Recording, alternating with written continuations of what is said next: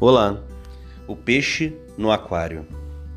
Você já pensou que um peixe dentro do aquário não sabe que está preso, muito menos o pouco espaço que tem? Ele deve certamente olhar para nós e pensar: puxa, eles estão presos do lado de fora.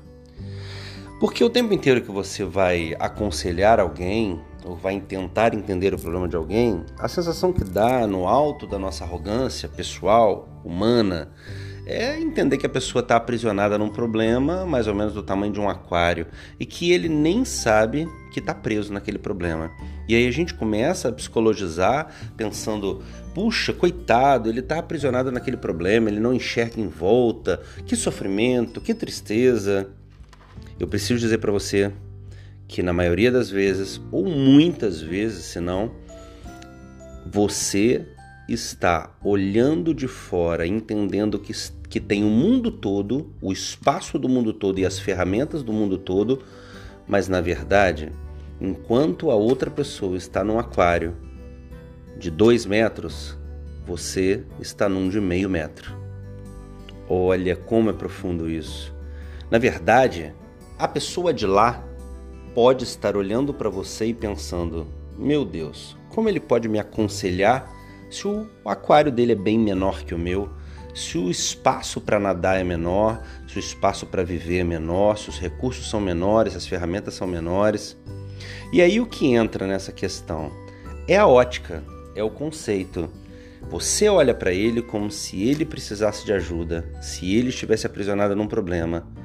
E ele, por sua vez, olha para você da mesma forma, podendo inclusive olhar para você entendendo que suas possibilidades são absolutamente reduzidas em relação a ele.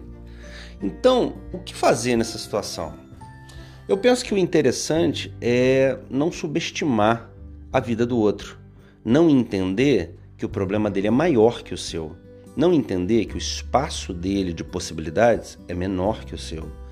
Entender que quando ele olha para você, ele inverte a situação, mas ao mesmo tempo tem o julgamento, o julgamento natural do ser humano. E aí a grande sacada é: se coloque na posição inversa e olhe para o seu aquário.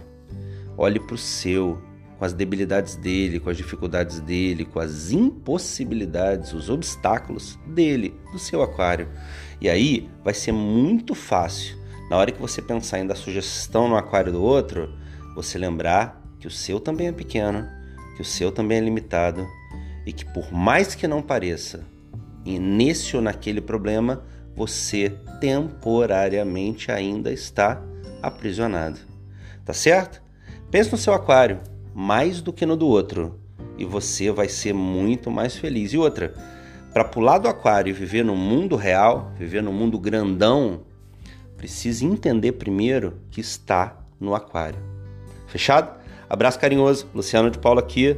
Eu tenho certeza que ainda vou ouvir falar de você. Abraço!